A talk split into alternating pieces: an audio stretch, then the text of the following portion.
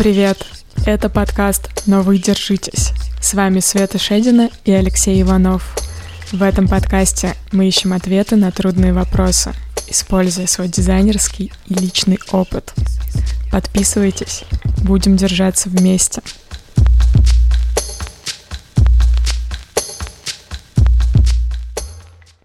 Всем привет! Это подкаст «Но вы держитесь». С вами Света Шедина и... Алексей Иванов.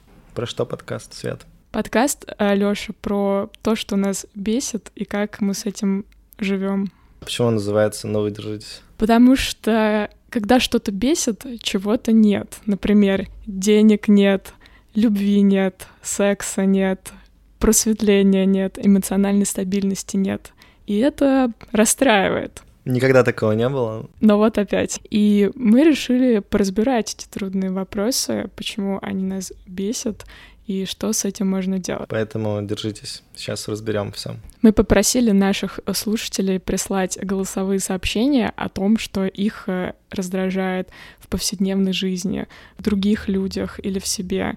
И вот что получилось. Давайте послушаем. У меня канал про секс, и я прикрутила прием вопросов в надежде, что мне будут присылать интересные вопросы, может быть, обо мне или о том, в чем я разбираюсь. Но люди почему-то путают меня с Гуглом и постоянно спрашивают такие штуки, которые можно найти за пять минут, просто открыв поисковик. И меня очень раздражает, что я беру и делаю это за них, и потом еще отвечаю это публично на канале. То есть, если мне присылают анонимный вопрос, я даже не могу, типа, в личку человеку ответить, а приходится отвечать э, на канале, чтобы видели все. И я прошу, блин, пожалуйста, не пишите мне то, что вы можете загуглить, но люди все равно пишут мне такие вопросы. Или они э, спрашивают меня что-то, о чем я уже сделала подробный пост на канале, чтобы меня не спрашивали.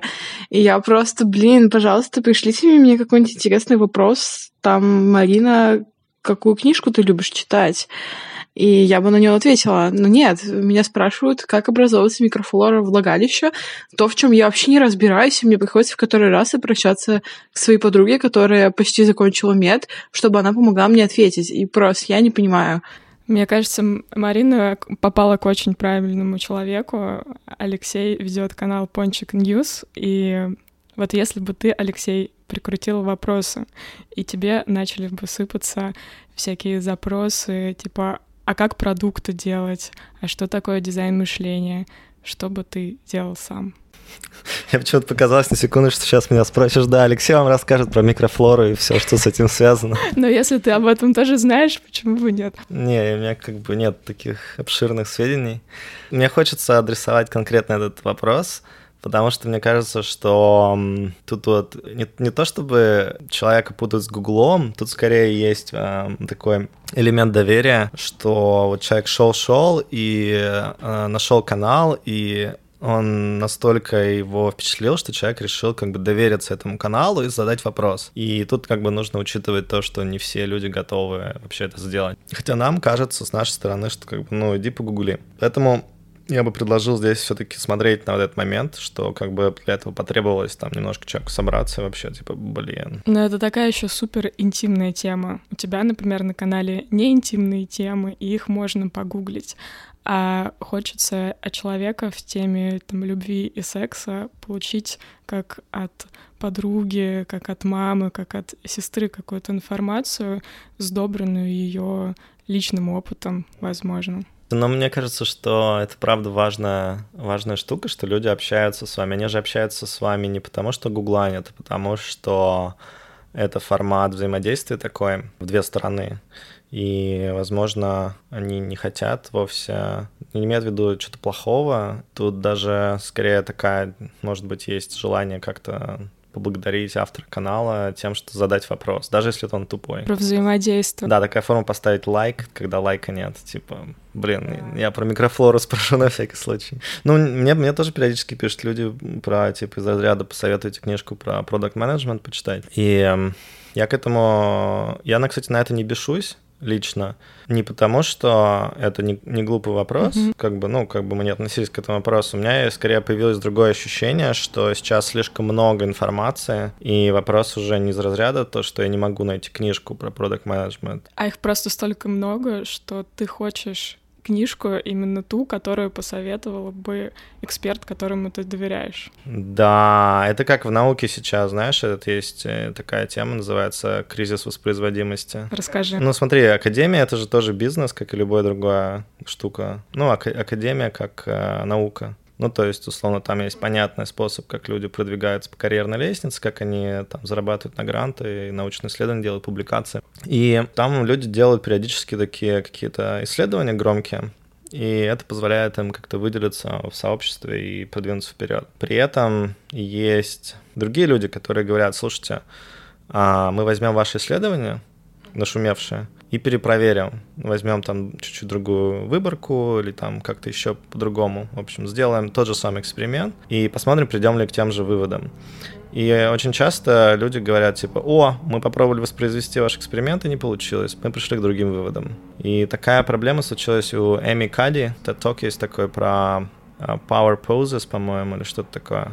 Короче, она утверждала, что то, в какой позе ты стоишь, типа, сильно влияет. Так тебя воспринимают люди, да? Воспринимают mm-hmm. люди, на твое самочувствие влияет как бы куча всего. Потом кто-то пришел и сказал, типа, «А мы вот попробовали, и нифига. И там появилась такая проблемка, короче. Я все-таки к тому сказал, что кризис воспроизводимости — это пример того, что информации много, и даже, например, если книжка была выпущена 5 лет назад и была тогда классная, может быть, сейчас мир уже ушел вперед. И если я нагуглю эту книжку, будет она мне релевантна сейчас или нет? Ты это очень круто описал. Я сейчас немножко стыда испытываю. Меня всегда бесило, когда мне кто-то спрашивает, там, как переехать в Америку, как э, снять там квартиру в Сан-Франциско и так далее. Потому что это базовые вопросы, которые решает Google. Но сейчас я поняла, что, наверное, не стоит так беситься к этому относиться, можно сказать человеку, ну вот, наверное, начни читать про такие-то визы, подум... зайди сюда, посмотри сюда. Кстати, вот про переезд я всегда, когда про эту тему начинаю говорить, у меня просто есть опыт в, этом, в этой области. Я в четырех странах пожил. Ну, мне кажется, важно себя спрашивать, ну, как бы, а ты от чего ты едешь или куда-то. И в зависимости от этого разный набор документов, так сказать, нужен. Тогда можно этот вопрос заготовить э, сразу и людям они тебя спрашивают, как в Америку переехать, а ты им вопрос, тебе от чего-то или куда-то, и все, и разговор прекращается. То есть человек впадает в анабиоз. Не, ну почему? Может, у него есть уже ответ, что типа меня все задолбало, там вот тут вот так плохо, и вот это плохо, и вот это плохо, и вот это плохо. И дальше ты подписываешь его на коучинг. Не, не обязательно на коучинг подписывать, но просто вот когда ты от чего-то уезжаешь, что там есть какие-то э, объективные вещи. Ну, там, не знаю, у меня несколько друзей есть, которые уехали от того, что у них отжимали бизнесы постоянно. Ну, там плюс-минус. Им не нравилась очень вот эта вот вещь. Ну, как бы да, можно переехать в среду, где меньше коррупции, где больше вариантов сделать что-то так, чтобы это у тебя не отняли сразу же, как только оно начнет приносить деньги. Но, например, большое количество людей, которые приезжают в Кремниевую долину, они офигевают от э, там эм, того, насколько здесь процессы все выстроены вокруг экзекьюшена каких-то вещей, как бы они такие, а где душа, а где вот это вот все, там вот то, что чего так много было в Восточной Европе, там, России, в Ев... ну, вообще в Европе. В общем, если резюмируют, присылают тупые вопросы, это бесит. Что делать? Принимайте как лайки, комментарии к Инстаграм-постам. Круто, мне нравится. Следующее? Давай. На прошлой неделе мы с девушкой занимались ремонтом новой квартирки, и так получалось, что я обычно приезжал э, либо утром, либо днем, а девушка присоединялась вечером. Так вот, к тому моменту, когда девушка присоединялась, я уже был уставший и измотанный и меня раздражало буквально все, что она говорит. Ну, то есть невозможно было сказать ничего мне такого, чтобы меня не раздражало. А при этом я понимаю прекрасно, что в любой другой момент э, ничего из сказанного ею меня бы не раздразило, но вот такие обстоятельства. Ты знаешь, у меня такое ощущение, что есть два типа раздражения у меня лично. Это раздражение, которое обусловлено внешними признаками или моими внутренними, например, я голодна, устала или задолбалась, и я раздражаюсь на человека, или сам человек, он источник моего раздражения, и как только он входит в комнату, я начинаю чувствовать себя некомфортно. У меня такое есть э, с одним моим родственником, с которым, когда бы я ни столкнулась, мы начинали спорить до кровавых соплей, наверное, не очень а метафора хорошая, но очень-очень-очень-очень до неприятных для меня а, вещей а для него это было как будто подпиткой энергетической. И я просто перестала с ним общаться в какой-то момент вообще несмотря на то, что он достаточно близкий человек. У наших ребят, мне кажется, первый случай, когда давят обстоятельства и внутреннее состояние. Но эта эмоция, она же во многих э, ситуациях появляется, и надо понимать, в чем корень раздражения. Ну, то есть, когда, например, ты весь день работал, ты уже устал, тебе надо еще пофигачить, Э, там над своей квартирой или над чем-то еще, ты фигачишь, а потом приходит человек, который как бы в меньшей степени устал, то как бы ты как бы естественно чувствуешь некоторое. Но мне кажется, это еще про заслуги, то есть ты чувствуешь, что ты вложил в их общее дело больше, чем твой партнер. В каком-то смысле, да. Но с другой стороны, можно, например, этому партнеру сказать, типа, окей, а может быть, ты, поскольку ты более свеж и там весел и так далее. Заваришь чайку. Да, может заваришь чайку. А может ты больше денег принесешь, потому что ты больше работаешь. А может еще что, может массаж сделаешь и так далее. Ну, то есть наверняка есть какая-нибудь история, в которой это позитивно. У тебя есть в жизни какие-то такие моменты? То ты чувствуешь, что кто-то вкладывается, ну, допустим, меньше, чем ты во что-то, в ваше общее дело, и что ты с этим делаешь обычно? Я вообще большой фанат того, чтобы говорить заранее, кто и как и что будет делать, потому что мне кажется, что много раздражения возникает из-за ожиданий, которые не были проговорены.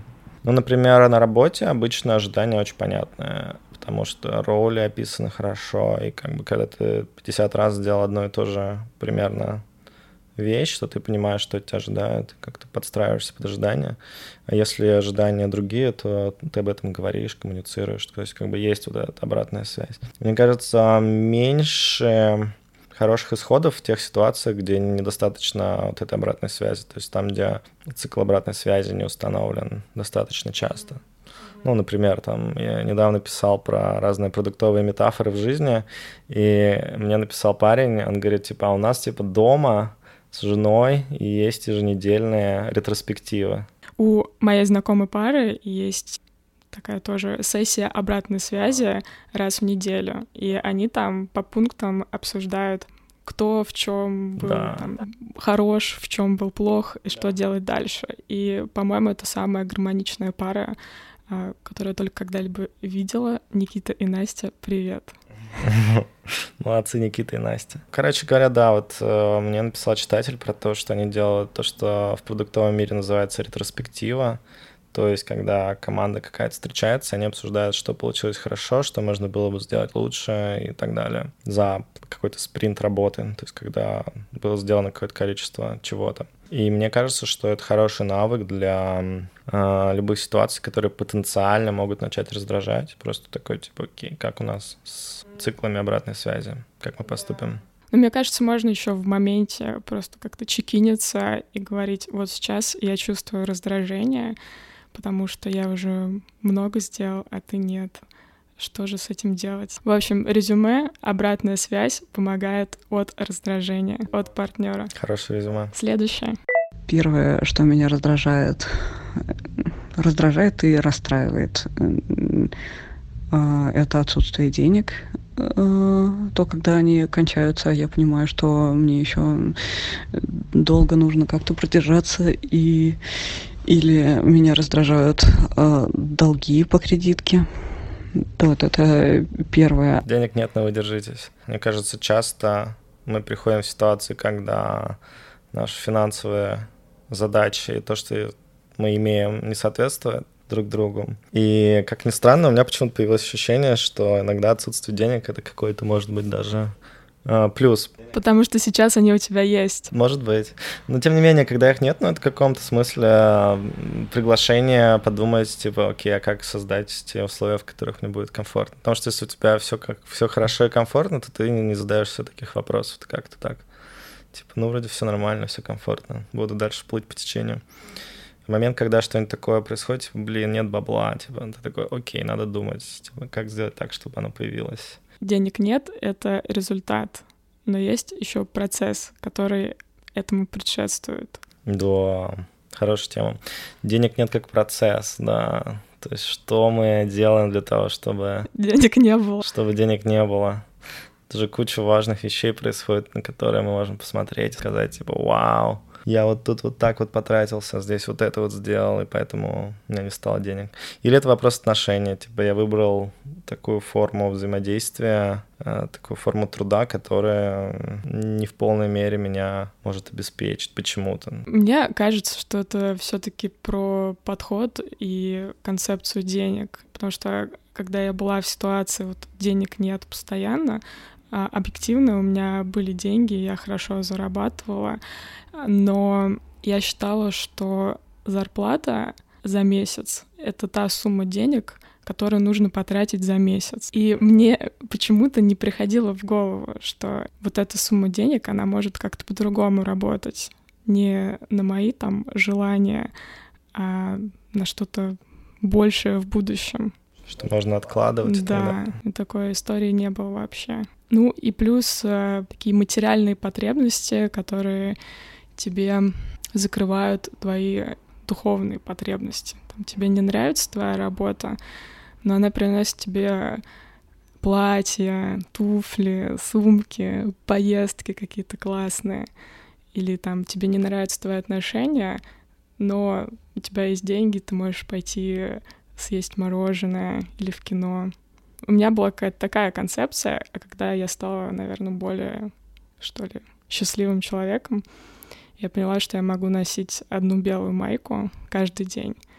И мне это кайфово. Мне не нужно, чтобы на этой майке было написано что-то дорогое. Хорошее резюме по поводу отношения к деньгам в целом. А, из того, что ты рассказала, со мной резонирует какая-то часть про то, что деньги — это инструмент, и его можно по-разному очень использовать, в зависимости от того, как мы к нему относимся. Я часто про это думаю как про энергию, то есть идет какой-то поток энергии в твою сторону. Он идет потому, что ты приложил свою энергию в какой-то степени. И когда есть какой-то дисбаланс в энергиях, который ты вкладываешь и получаешь, тогда, мне кажется, получается какая-то фигня с деньгами. Вот, это первая часть. А вторая часть, э, которая мне откликнулась, это про то, что то, на что мы тратим деньги очень часто, это ну, какие-то психологические такие защиты, что ли. То есть мы хотим определенным образом выглядеть в чужих глазах или иметь какой-то статус, которого у нас, э, может быть, еще нет.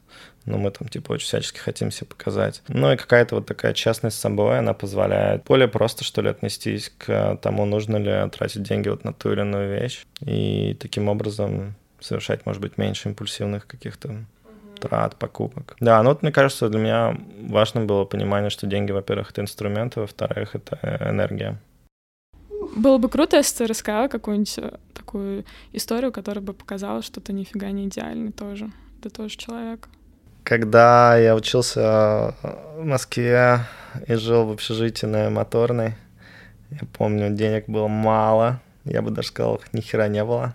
Я помню, как я периодически ел шаурму у а, метро или куру гриль у метро.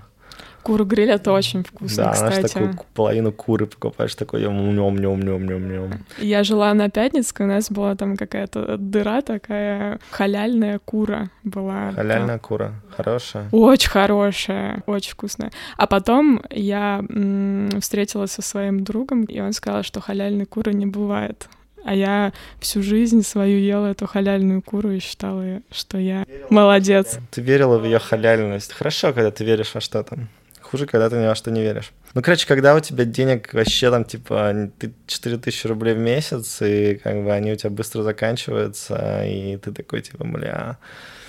Uh, ну да, как занимать бабло, как отдавать бабло, как подрабатывать, учишься очень быстро. То есть все, третье, десятое.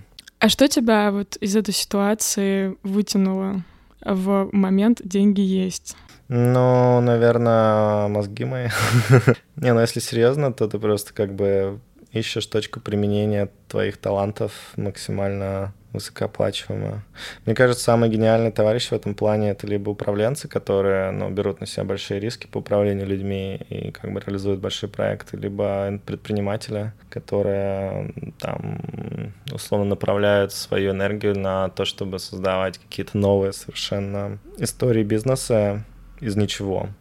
По сути, противопоставляя себя, конкурируя с большими компаниями. Ну, потому что они верят, что у них получится это сделать. Ну, когда денег нет, ты находишься в тупике, и тебе нужно в какие-то двери стучаться, чтобы войти в этот сейф денежный.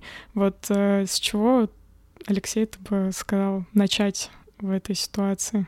Куда смотреть? Мне кажется, хорошо бы понять, как работает капитализм и вообще мир рынка, рыночная экономика. Люди, люди идут и делают там программы MBA, а, учатся на программах MBA, чтобы понять, как работают в целом организации, неважно какие, большие, маленькие.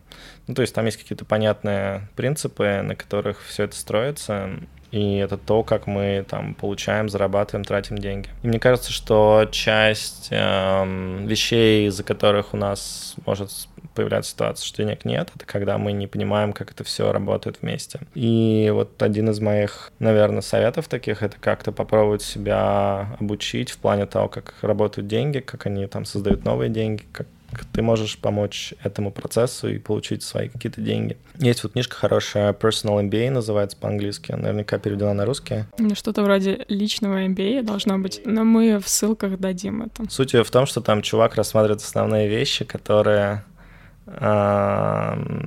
нужно понимать, если ты хочешь там, получить MBA, но при этом тебе не обязательно получать MBA, ты можешь просто почитать эту книжку и понять там плюс-минус, как работает организация. Именно. Денег нет, вы, во-первых, держитесь, во-вторых, ищите выход. Он есть. Конечно, много.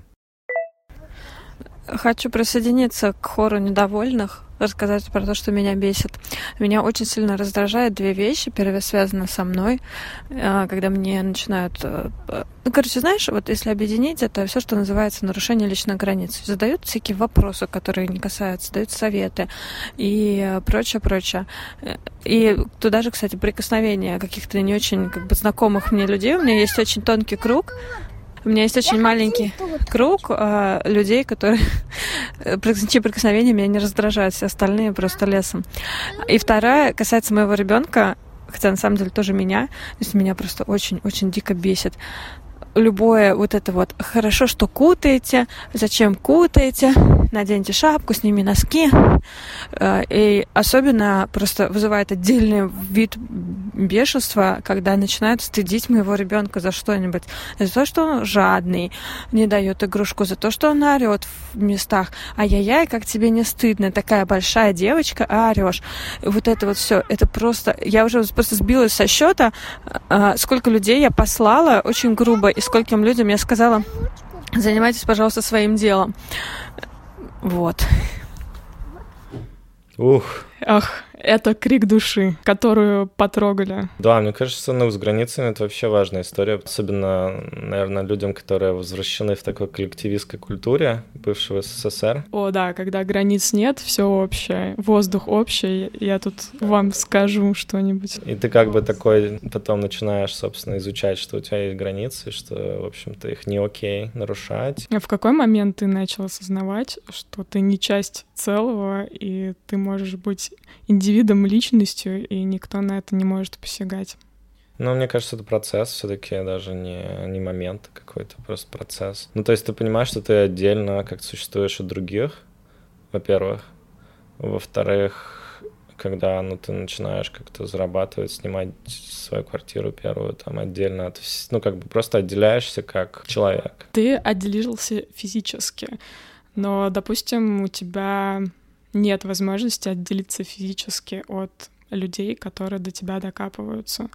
Мне кажется, всегда есть э, возможность, просто она нас ставит в тупик, когда мы пробуем первые разы это делать, когда мы говорим, типа, нет, так не надо, так нельзя. И, возможно, для этого нужно как раз взаимодействовать с другими людьми, которые как-то на этом пути уже проделали некоторое количество шагов, чтобы они помогли как-то правильно артикулировать это, правильно находить слова, методы. Ну, чтобы объяснять, что типа, не, не, не надо, вот так не хочу. Вообще, знаешь, как бы э, чекиниться с собой и внутри понимать, типа, вот так комфортно или некомфортно сейчас. Мне это нужно или не нужно. Или, например, кто-то что-то хочет делать, он этот человек такой делает действие вперед и такой, слушай, мне это не очень комфортно, я бы не хотел так делать. И не чувствовать какое-то сожаление или стыда за это. Вины. Вины, да. То есть, мне кажется, это вот не то, что сложно это сделать, это сложно как раз вот не иметь вот это послевкусие mm-hmm. или относиться к нему нормально из разряда, ну как бы, ну сорян, так вот, так вот, так вот выглядят границы. Yeah. Не надо их пересекать, спасибо, пожалуйста. Нет, это законченное предложение. В общем, в детском саду мне очень нравился мальчик Дима, сын нашей поварихи. И мы с мальчиком Димой лежали на соседних кроватках. И периодически он так шутил и срывал с меня одеяло. Я била его по рукам и говорила, типа, отвали вообще, дурак. А накрывался одеялом и ждала, когда он снова с меня сорвет его. К чему я это рассказала?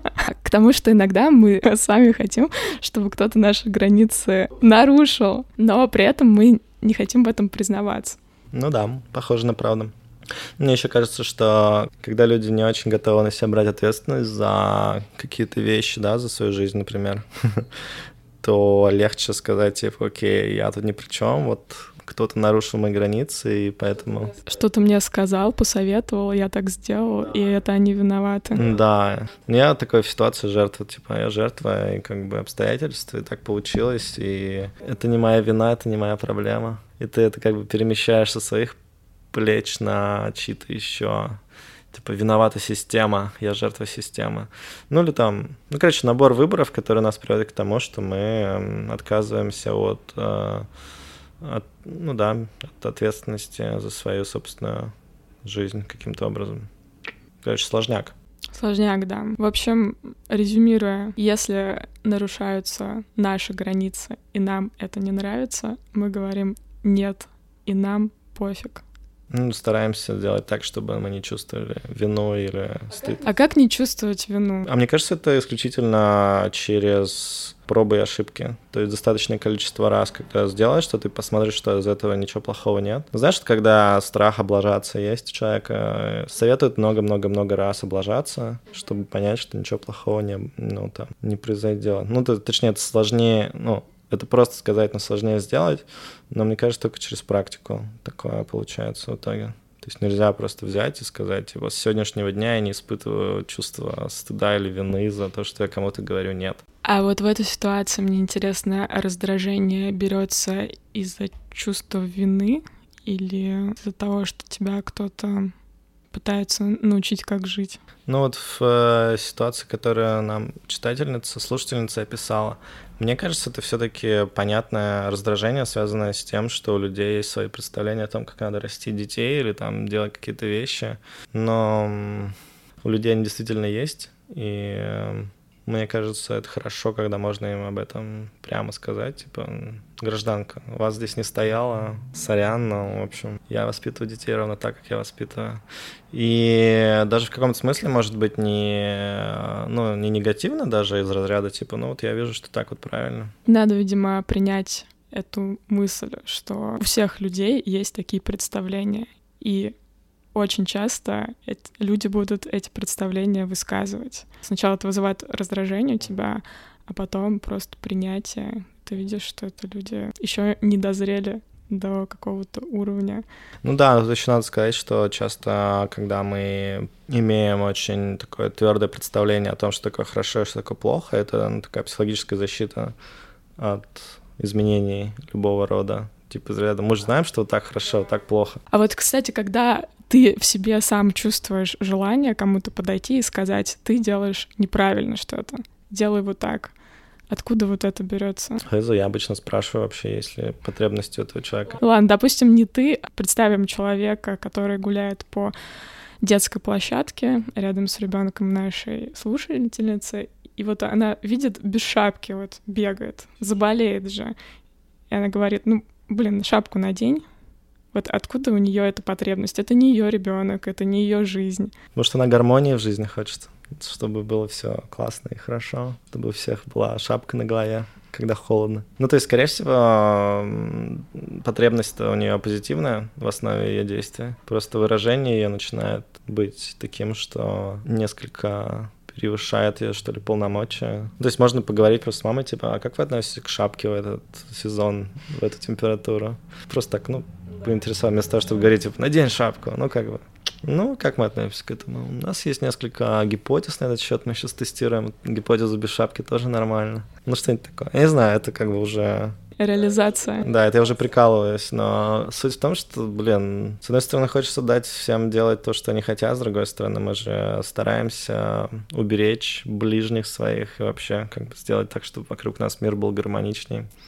Пусть и не всегда понимаем, как это делать. Меня очень бесит, когда люди тупят, когда они типа не врубают ни с первого, ни со второго, ни с третьего раза. Ты им показываешь, ну вот так вот, вот здесь, вот здесь, вот сделай так, и человек вообще не доходит. А! Говоришь им, надень шапку, надень шапку, а они все без шапки. Слушай, а вот а, про поводу тупых людей какое-то есть такое ощущение, что мы себя думаем, что мы умнее, знаешь, есть такая история, когда людей спрашивают, умнее ли они, чем большинство. Если... Я думаю, что они говорят «да». Да, и там получается типа процент 80%, хотя, ну, разумно должно быть 50. Ну, получается 80, то есть вот этот вот эффект психологический, что мы думаем, что мы умнее других, он порождает отчасти э, такое ощущение, что люди другие тупые. Но они, ну, то есть тут две, две вещи. Первое, некоторым людям просто действительно не хватает такого количества раз проделать что-то, чтобы быстро это схватывать по сравнению с тем, что такое быстро для вас. Вторая часть заключается в том, что, ну, как бы, ну и, ну и что? Ну, то есть у всех разная степень, склонность, скорость. И скорее вопрос возникает такой, а почему, а почему меня это бесит? Ну, как бы, да, кто-нибудь медленнее меня. Ну, может, меня в детстве за это ругали или что-то такое происходило. Почему меня вдруг начинает это так сильно волновать, тревожить? Ну, пусть себе переварит информацию медленно, казалось бы, с одной стороны. С другой стороны, конечно, хочется окружать себя людьми, которые быстрее, умнее, но либо они в одном ритме с тобой что-то делают. Да, знаешь, как фраза такая, типа, если, если вы самый умный человек в комнате, возможно, вы не в той комнате.